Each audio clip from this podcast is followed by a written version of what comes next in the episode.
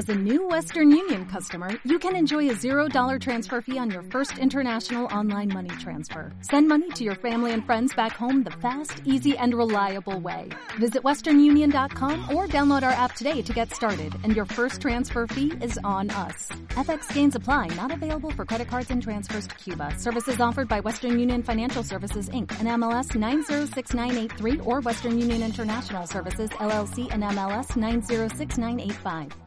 Llegamos al último culto del año de, nuestra iglesia y coincidentemente al último sermón sobre Primera Tesalonicenses. Es el último párrafo que vamos a, a estudiar con esto. El libro se nos acaba. Quisiera invitarlos a leer para, para iniciar entonces el capítulo 5, versículos 12 al 24 y pensar en una iglesia para el 2020, ¿no? Esto de ser iglesia no es tan fácil después de todo. Tampoco es algo que hayamos inventado nosotros. Pero se espera de nosotros que seamos la iglesia que Dios quiere para el próximo año. Es un buen día para mirar un poco el pasado y también proyectarnos hacia el futuro. capítulo 5, versículos 12 al 24. Hermanos, les pedimos que sean considerados con los que trabajan arduamente entre ustedes y los guían y amonestan en el Señor. Ténganlos en alta estima y ámenlos por el trabajo que hacen. Vivan en paz unos con otros. Hermanos, también les rogamos que amonesten a los holgazanes, estimulen a los desanimados, ayuden a los débiles y sean pacientes con todos. Asegúrense de que nadie pague mal por mal, más bien, esfuércense siempre por hacer el bien, no solo entre ustedes, sino a todos. Estén siempre alegres, oren sin cesar, den gracias a Dios en toda situación, porque esta es su voluntad para ustedes en Cristo Jesús. No apaguen el espíritu, no desprecien las profecías, sométanlo todo a prueba, aférrense a lo bueno, eviten toda clase de mal. Que Dios mismo, el Dios de paz, los santifique por completo y conserve todo su ser, espíritu, alma y cuerpo, irreprochable para la venida de nuestro Señor Jesucristo. El que los llama es fiel y así lo hará. Hermanos, oren también por nosotros. Saluden a todos los hermanos con un beso santo. Les encargo delante del Señor que lean esta carta a todos los hermanos. Que la gracia de nuestro Señor Jesucristo sea con ustedes. Estas últimas palabras suelen ser la forma en que el apóstol termina sus cartas enviando saludos a las, a las iglesias a las que él escribe. Pablo ha escrito, Pablo es el apóstol que escribió este documento, esta carta, que circuló por siglos o, al menos décadas eh, entre los primeros cristianos de forma autónoma, solo para muy tarde formar parte de un, de un bloque más grande de libros coleccionados. Así que que nosotros tengamos estas cartas de Pablo metidas en un solo libro que se llama Biblia, no debe hacernos pensar que estas cartas fueron escritas así, en un libro completo, ¿no?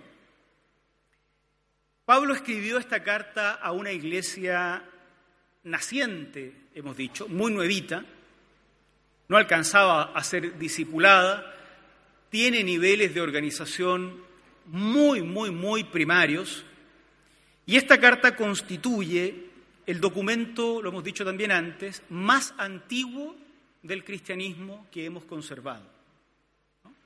Eh, la carta de Pablo, que es más o menos de la década del 50 del siglo I de la era cristiana. Así es que si uno mira la carta con esos ojos investigadores, uno podría empezar a pensar cómo era el cristianismo temprano antes de que surgieran las grandes organizaciones eclesiásticas. Vamos a ver algo de eso un poco más adelante. Esta iglesia de Tesalónica está amenazada por la falta de comprensión de ciertas cuestiones profundas de la revelación de Dios que no alcanzaron a conocer porque no tuvieron tiempo. Pablo tuvo que salir rápidamente de la ciudad, no hubo tiempo para un discipulado mayor. El riesgo de eso era que la tristeza que iban adquiriendo, producto de no saber lo que estaba pasando especialmente con sus, con sus muertos, se iba convirtiendo en una desesperanza, como pasa siempre con la tristeza, en una desesperanza que se va metiendo en los huesos, que se va metiendo en el alma. En la carta entonces Pablo intenta instruirlos a la distancia, porque él no puede viajar. Los instruye especialmente acerca de lo que pasa con sus muertos y les dice que el lazo, el vínculo con Dios, no lo rompe ni siquiera la muerte. Un día, cuando el Señor regrese, estos irán primero a la presencia de Dios y luego, si estamos vivos, los que estén vivos en ese momento también irán. En el párrafo que acabamos de leer, entonces Pablo se empieza a despedir. Y como palabras finales, introduce una serie de consejos que garanticen el funcionamiento de la iglesia hacia el futuro. Entonces es muy interesante leerlo hoy, el último culto del año, como una forma, como, como si estuviéramos espiando a ver qué le dice Pablo a los tesalonicenses como último consejo para lo que viene por delante y así leerlo también nosotros. ¿Qué nos dice Pablo como último consejo del año para la iglesia que se nos viene por delante? Yo quiero destacar cuatro elementos que me parecen importantes y ustedes en su casa pueden encontrar otros todavía más, eh, más importantes incluso y, y profundizarlos. ¿no? Yo propongo cuatro. Primero, Pablo habla sobre la organización de la iglesia. Versos 12 y 13. Hermanos, les pedimos que sean considerados con los que trabajan arduamente entre ustedes y los guían y amonestan en el Señor. Les pedimos que sean considerados. Eh, las palabras griegas que están detrás de esto impulsan a pensar más bien en cómo les pedimos que vean, que identifiquen a las personas que trabajan arduamente entre ustedes y que los guían. Los, traductores escogen esta palabra en castellano para mejor reflejar el término griego, ¿no? La idea de ese que guía en, en griego es la idea del que está enfrente. Identifiquen al que trabaja arduamente entre ustedes. Identifiquen a esos que se paran al frente. Estamos hablando de una iglesia que no tiene los niveles de organización que tendrá la iglesia de fines del siglo I. No hay un perfil para elegir obispos, no hay un perfil para elegir diáconos, no hay votaciones, no hay asambleas, no hay nada de eso. Entonces ustedes imaginarán, identifiquen a ese que está frente a ustedes, ese es el hermano, no sé si a ustedes les pasa, cuando se juntan en casa y alguien tiene que hacer una oración o una reflexión bíblica. Siempre hay uno al que tiramos al frente, ¿no? Bueno, tú eres más viejo en la iglesia, di unas palabras. O cuando uno va en Navidad o en Año Nuevo a la casa de la familia y en la familia saben que uno es evangélico y dice, bueno, tú que eres evangélico, di algunas palabras. Eso era la organización de la iglesia naciente. No había otra cosa. No habían estructuras organizacionales rígidas, nada. La iglesia, sin embargo, podía reconocer quiénes eran los hermanos que enseñaban, quiénes eran los que trabajaban arduamente, quiénes eran los que amonestaban. Y eso es lo que dice Pablo, véanlos, identifíquenlos. Lo que está pasando con estas breves palabras es que Pablo está identificando una organización naciente en el cristianismo temprano. Esto es súper relevante, porque hay una dicotomía falsa, una especie de pugna ficticia, artificial, entre la organización de la Iglesia y la Iglesia como organismo viviente. ¿Conocen el concepto? La Iglesia es un organismo viviente que se organiza para mejor funcionar en las diferentes sociedades. A partir de esta declaración, históricamente ha habido un movimiento pendular. A veces se enfatiza de manera exacerbada el carácter de organismo viviente a tal punto que la organización como que no sirviera para nada. La organización es algo espurio, es falso, lo han inventado los burócratas del siglo XX o lo que fuera. Lo único que importa es el cuerpo, el organismo viviente. En otros momentos de la historia, el péndulo ha viajado hacia el otro extremo.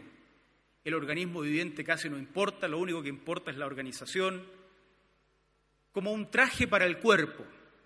Y si el traje le empieza a quedar corto al cuerpo, se ha preferido cortar el cuerpo, mutilarlo para que cuadre el traje. Lo ideal se da cuando se entiende que el traje está al servicio del cuerpo, pero es un servicio muy importante. Es muy interesante notar que en el documento más antiguo del cristianismo, Pablo está intentando decir, reconozcamos cómo estamos organizados. No todos amonestan, no todos se paran enfrente, no todos trabajan arduamente.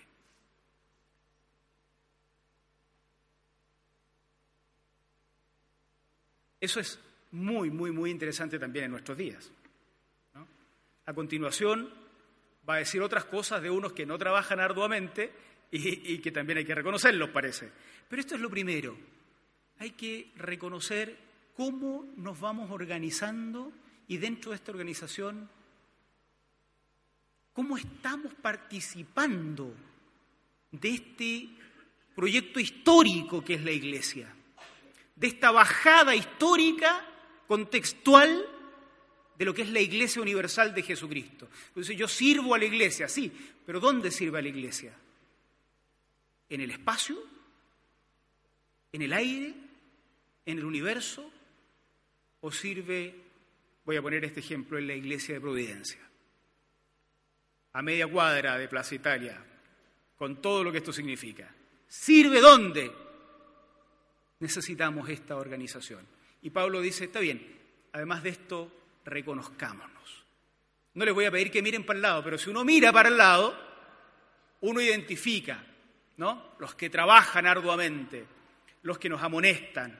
Hay hermanos a los que uno dice, no sé si a ustedes les pasa, pero toda la vida nos ha pasado, ¿no? Cuando este hermano me llama la atención, o cuando esta hermana me llama la atención, le creo. Porque uno le reconoce autoridad, ¿o no? Cuando este hermano me dice, le creo. Pero también está lo otro, ¿no? Cuando este me llama la atención, no le creo mucho.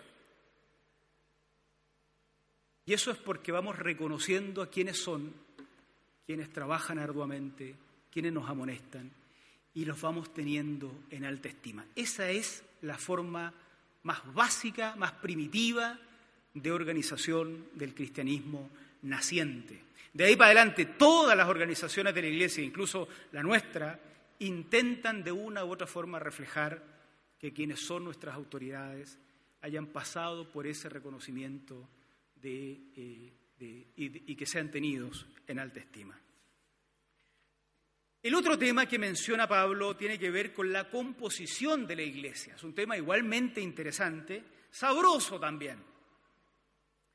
Hermanos, verso 14, les rogamos que amonesten a los holgazanes. La palabra suena fea, holgazán, pero suena más linda de lo que es originalmente en griego, para que ustedes vean. El holgazán, que, los traductores tradujeron como holgazán, en otras Biblias se habla de eh, ociosos.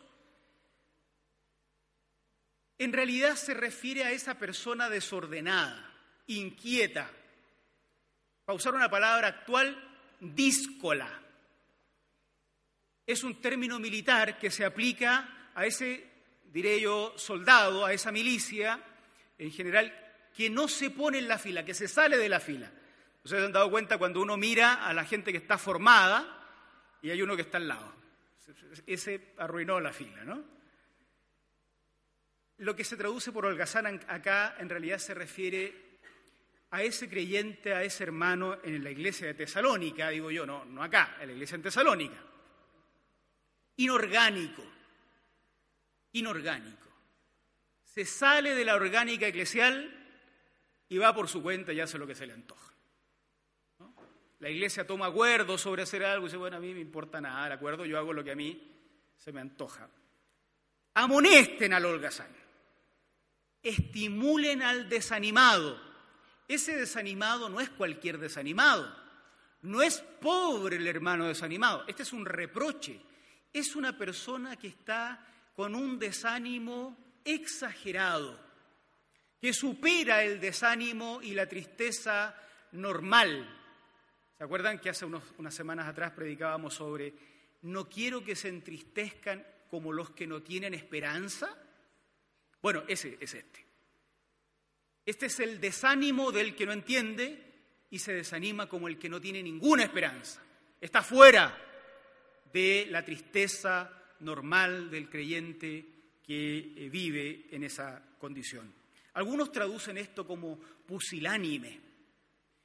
Hay que amonestar al holgazán y hay que estimular al desanimado y hay que ayudar al débil. El débil probablemente es ese tesalonicense que producto de las persecuciones no logró mantenerse en la firmeza del Señor, sino que terminó tal vez negando a Cristo a causa de las persecuciones. Débil. A nosotros también las palabras nos suenan medias suaves, casi empáticas. No, Pablo los está reprochando. El holgazán, al desanimado, al débil. Pero con todos ellos se nos dice, sean pacientes. Otra cosa muy interesante, pacientes. El que trabaja mucho en la obra del Señor probablemente mira para el lado y dice, y este es un holgazán.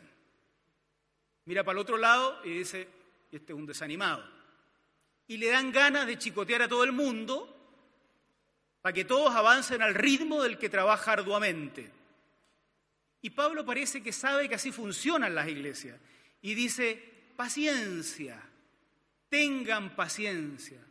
No todos serán de los que amonestan, no todos serán de los que trabajan arduamente, no todos serán de los que están parados delante y nos enseñan, no todos serán.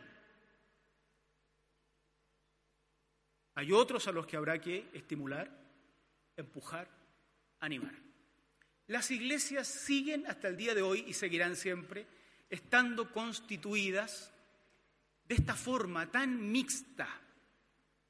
Seguiremos siendo llamados a identificar a unos, a estimular a otros, a animar a otros, tal vez a frenar a algunos, ¿no? Que, que querrían correr en un compromiso con el Señor y todo. La composición de la iglesia es algo que Pablo quiere recordarle a los tesalonicenses y a su vez nos recuerda a nosotros, porque el 2020 tendremos, igual que ahora, igual que hace dos mil años, una iglesia así de mixta. En tercer lugar, el apóstol quiere dejar con ellos algunos consejos para la vida diaria de la iglesia. Verso 16, miren ustedes, estén siempre alegres Oren sin cesar. Den gracias a Dios en toda situación. No apaguen al Espíritu, no desprecien las profecías, sométanlo todo a prueba, aférrense a lo bueno, eviten toda clase de mal. Eso es como la vida diaria, la vida doméstica de la iglesia. Pablo no está, está lejos. Tiene que resumir en pocas palabras elementos básicos que permitan el funcionamiento de la iglesia para la posteridad estén alegres. No es lo mismo esto de estar alegres o gozosos que simplemente tener risa. No es eso. No es la superficialidad del humor o de lo cómico. La alegría tiene que ver acá con optimismo. Recuerden que Pablo viene corrigiendo que es un error la tristeza sin esperanza. La tristeza está bien, pero es la tristeza con esperanza la que él enseña. Ahora, la contraparte es la alegría. Esa alegría que surge de una esperanza que se tiene en Jesucristo. Por lo tanto, esto es optimismo. Es optimismo. Los evangélicos no somos buenos para ser optimistas. No, somos muy buenos. Se nos pasa de la mano permanentemente eh, o criticamos, lo criticamos todo a tal punto que ya no hay nada bueno y esto es el Apocalipsis. O vivimos en el paraíso y todo es tan bueno que no hay nada que criticar. Son extremos. No. La tristeza es algo con lo cual tenemos que vivir, especialmente frente a la muerte, pero otros tipos de tristeza también. Pero no es la tristeza desesperanzada per se. Es una tristeza que se vive con esperanza. Porque lo que está en el futuro no es la destrucción de todas las cosas. Lo que está en el futuro es el reencuentro con el Cristo vivo, el reencuentro con aquel que salvó nuestra vida. Por lo tanto, lo que está en el futuro es siempre algo que genera alegría para el creyente, no eh, tristeza. Las visiones apocalípticas de la vida nos han hecho un pueblo más bien triste y poco optimista. Somos gruñones además, ¿no? Todo está malo, nada bueno. Estén siempre alegres. Oren sin cesar. Oren sin cesar. No se debe interpretar esto literalmente en el sentido de la práctica evangélica. Si ustedes van manejando y con los ojos cerrados orando, van a chocar. Orar sin cesar es una actitud de permanente comunión con Dios. Estamos en permanente comunión con Dios. Fíjense que hay expresiones que nosotros usamos que como que desdibujan la enseñanza de la Biblia. Nosotros no entramos a la presencia del Señor cuando cerramos los ojos y nos arrodillamos y no salimos de la presencia del Señor cuando abrimos los ojos y nos ponemos de pie. No entramos a la presencia del Señor cuando entramos al templo. Y no es que salgamos de la presencia del Señor cuando salimos a tomar el metro o al sol o a lo que fuera. Nosotros vivimos permanentemente en la presencia del Señor, en todo lo que hacemos. Y la oración entonces, sin cesar, es perfectamente posible porque vivimos en permanente estado de comunión con el Señor. Y yo, recuerdo, bueno, yo vengo del sur, ustedes saben, y, tengo antepasados evangélicos, historias, todos los que tenemos antepasados evangélicos tenemos historias, ¿no? Algunas serán verdad y otras no son tan verdad, las historias son así. Y sí, los bisabuelos, los bisabuelos tenían unos terrenos y, había un lugar que un rayo había cortado un árbol y era un lugar donde el bisabuelo acostumbraba a ir a orar. Crecimos con esas historias. Mi abuelo falleció mientras oraba en el templo y el bisabuelo falleció mientras oraba en el árbol famoso que tenía la familia y, solo lo iban a encontrar, lo encontraron muerto cuando fueron a ver que no volvía a casa. Así que la práctica de la oración para nosotros estaba siempre asociada como el himno, a ir a solas al huerto a orar. Eso era un, himno con el que crecimos. Ve a encontrar un huerto en Santiago a las 3 de la tarde en el metro, a ver cómo te va. Es imposible replicar esa vida campestre, relajada, tranquila, lejos del mundanal ruido literalmente, en las grandes ciudades. Este texto sería inaplicable a la vida de las iglesias si uno viviera románticamente en otros tiempos. Orar sin cesar es posible cuando estás en las cárceles romanas, cuando estás siendo quemado en el circo romano, cuando las fieras te van a comer, cuando viajas en el metro, cuando vas de viaje, cuando estás en casa. Se puede vivir en permanente actitud de comunión con Dios y eso es lo que nos demanda la Escritura. No apaguen al Espíritu. Para el apóstol es muy importante la tarea del Espíritu Santo.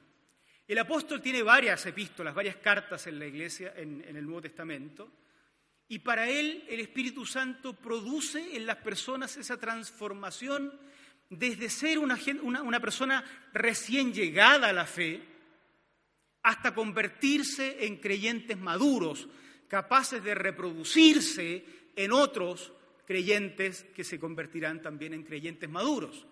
Por lo tanto, la obra del Espíritu Santo es esa.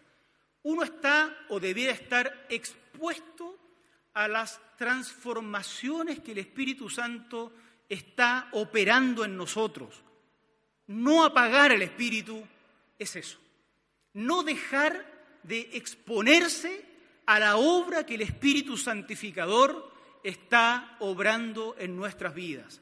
Al contrario, hay que abrirse al encuentro con este Espíritu que nos va santificando, que nos va transformando, que nos va convirtiendo en hombres y mujeres maduros en la fe de Jesucristo. Apagar el Espíritu o avivar el Espíritu nada tiene que ver con subir o bajar el volumen de nuestras manifestaciones visibles o de nuestras experiencias o sensaciones eclesiásticas. De ninguna manera. Tiene que ver con abrirse o dejar de abrirse a la obra que el Espíritu Santo está haciendo en nuestras vidas a través de esas experiencias que nos toca vivir día a día. El Espíritu nos va santificando y nos va transformando cuando sufrimos, cuando lloramos, nos va llenando cuando tenemos carencias, pero también nos va santificando, llenando, transformando cuando nos toca tener abundancia.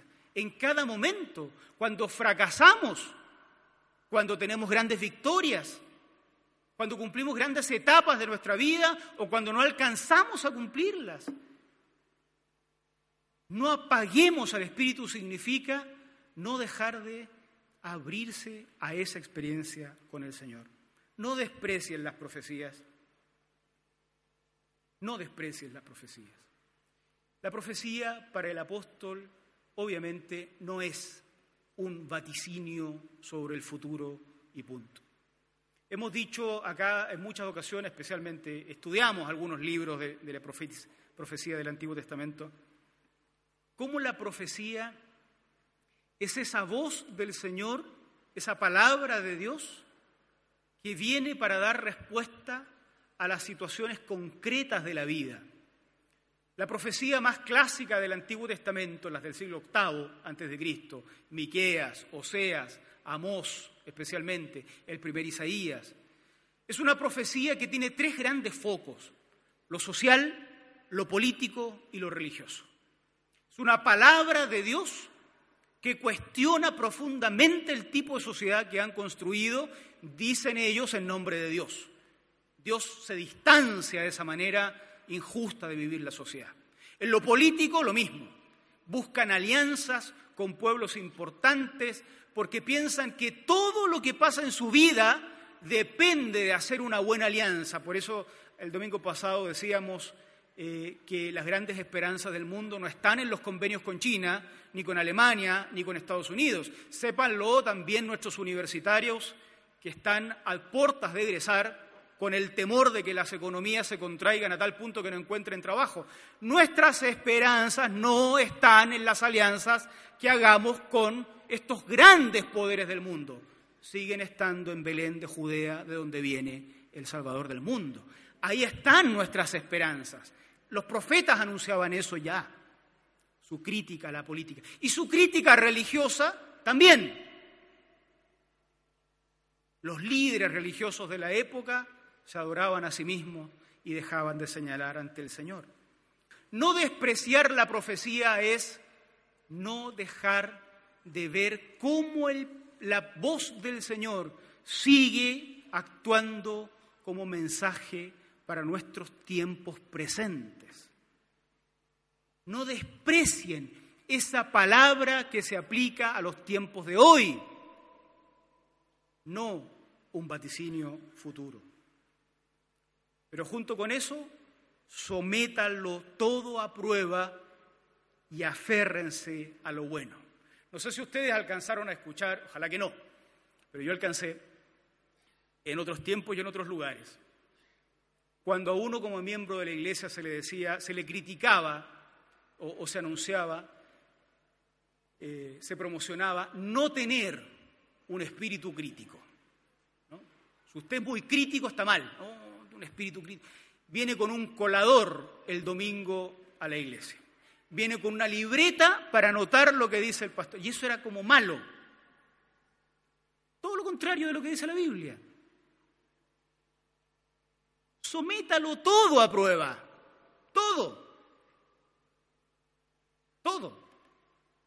Yo cuando veo a alguien con su celular mientras estoy predicando, yo no imagino que esté en otra cosa. Está seguramente verificando si efectivamente esa palabra griega significa lo que el pastor dice que significa. Ahora, yo, ustedes se ríen, pero yo sé que eso es verdad, eso es lo que hago yo. Cuando predican otros, yo eso es lo que hago. Reviso. Sométanlo todo a prueba y quédense con lo bueno. Miren, es, como al revés, estábamos equivocados. No es una invitación a no revisar. Ahora, someterlo todo a prueba significa, por supuesto, un derecho, pero una enorme responsabilidad. Porque entonces soy obligado a adquirir las herramientas para discernir adecuadamente qué es lo que de esta profecía que viene está siendo bien usado o mal usado. Así es que fíjense que este texto nos involucra a todos en la necesidad de profundizar nuestros estudios de la palabra del Señor y la necesidad de adquirir herramientas mejores para discernir.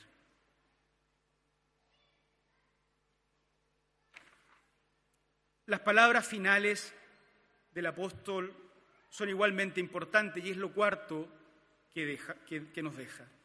Versículos 23 al 24. El Dios de paz los santifique por completo. Fíjese cómo hay una asociación entre paz y santificación.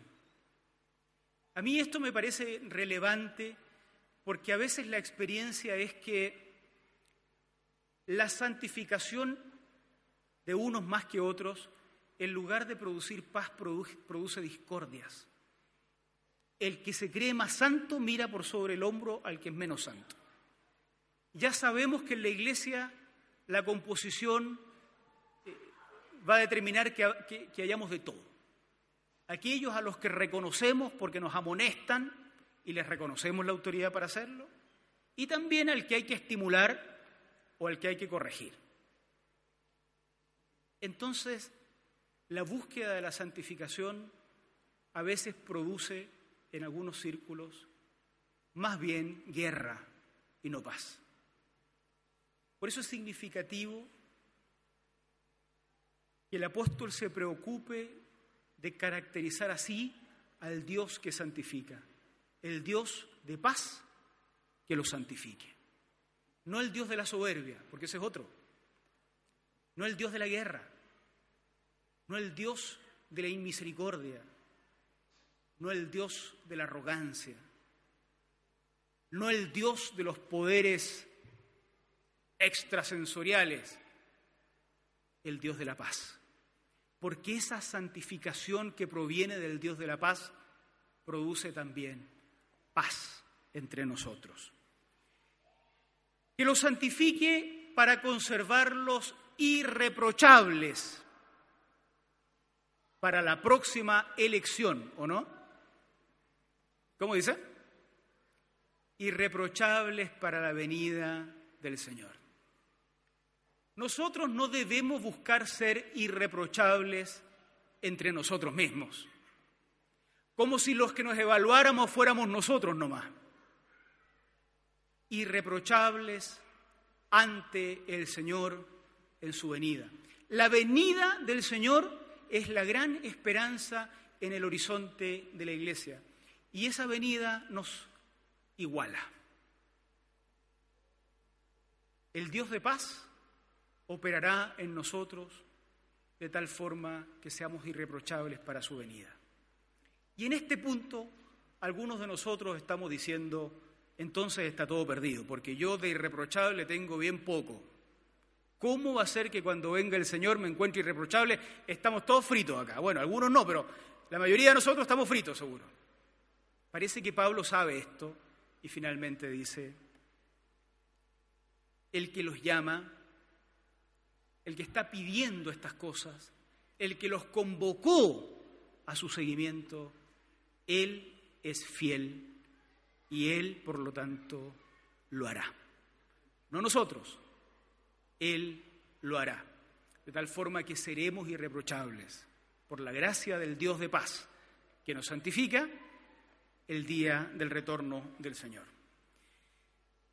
Tenemos entonces lindos desafíos para el 2020, algunos que surgen de esto que mencioné acá y otros que surgirán de su propia lectura de la Biblia durante esta semana. Recordamos algunos nomás. Debemos participar en la organización de la iglesia y cuidarla. La iglesia nunca ha sido una iglesia sin organización, nunca. Tuvo organizaciones rudimentarias, básicas, primitivas, si ustedes quieren, pero el documento más antiguo del cristianismo ya da cuenta de una organización inicial. Participemos de esa organización. Participemos activamente. La iglesia es muy amplia. Conozcan su iglesia. Conózcanla. Métanse en todos lados. A las personas que están llegando y que están conociendo la iglesia, métanse por todos lados. Vengan a todas las reuniones posibles, conozcan cómo funcionamos, pregunten todo lo que quieran preguntar conozcan. Se van a encontrar con un montón de pifias y con un montón de cosas buenas. Seguro que las pifias serán más que las buenas, pero las buenas son muy buenas.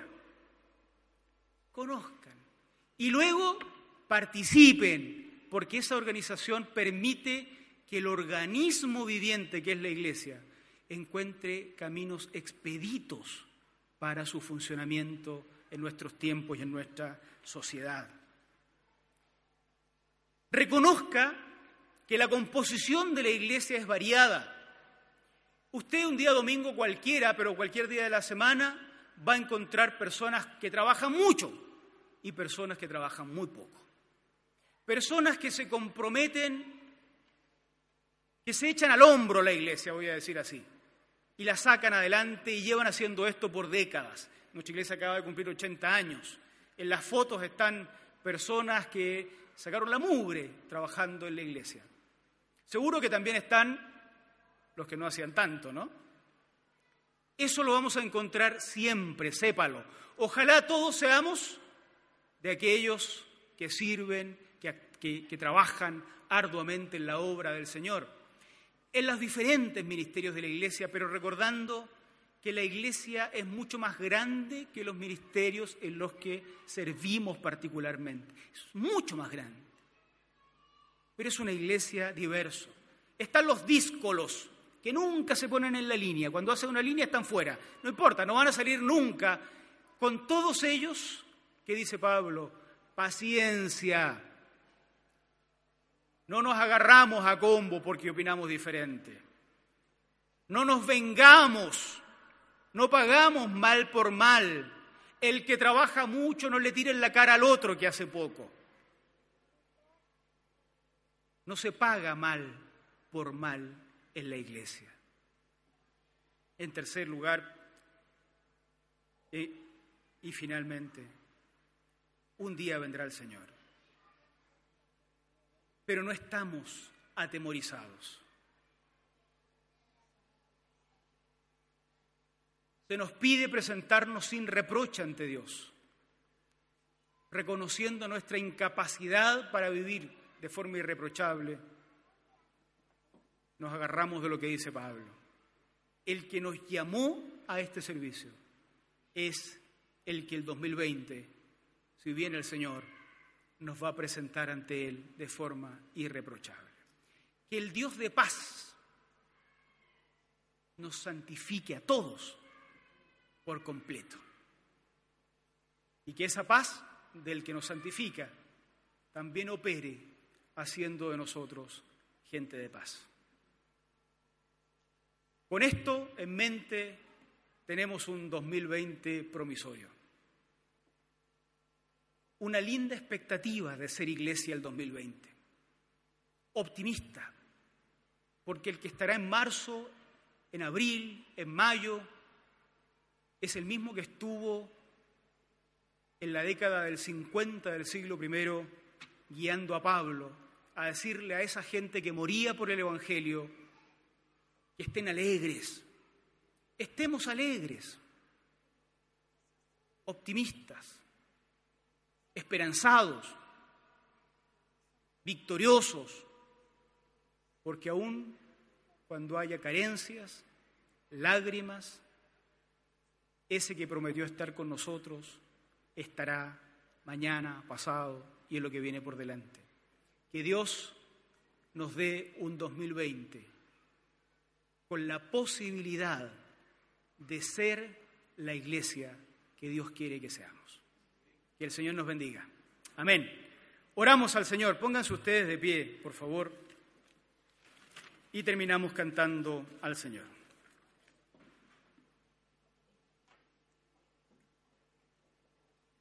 Gracias, Señor, por darnos este tiempo para compartir este día, Señor, y la palabra, el canto, la conversación, por permitir que nos abrazáramos. Te rogamos, Señor, que nos ilumines y nos bendigas para tener un 2020 cargado de tus bendiciones, con prosperidad, con grandes victorias y aquellos elementos y aquellos momentos en que nos toque llorar o tener temor,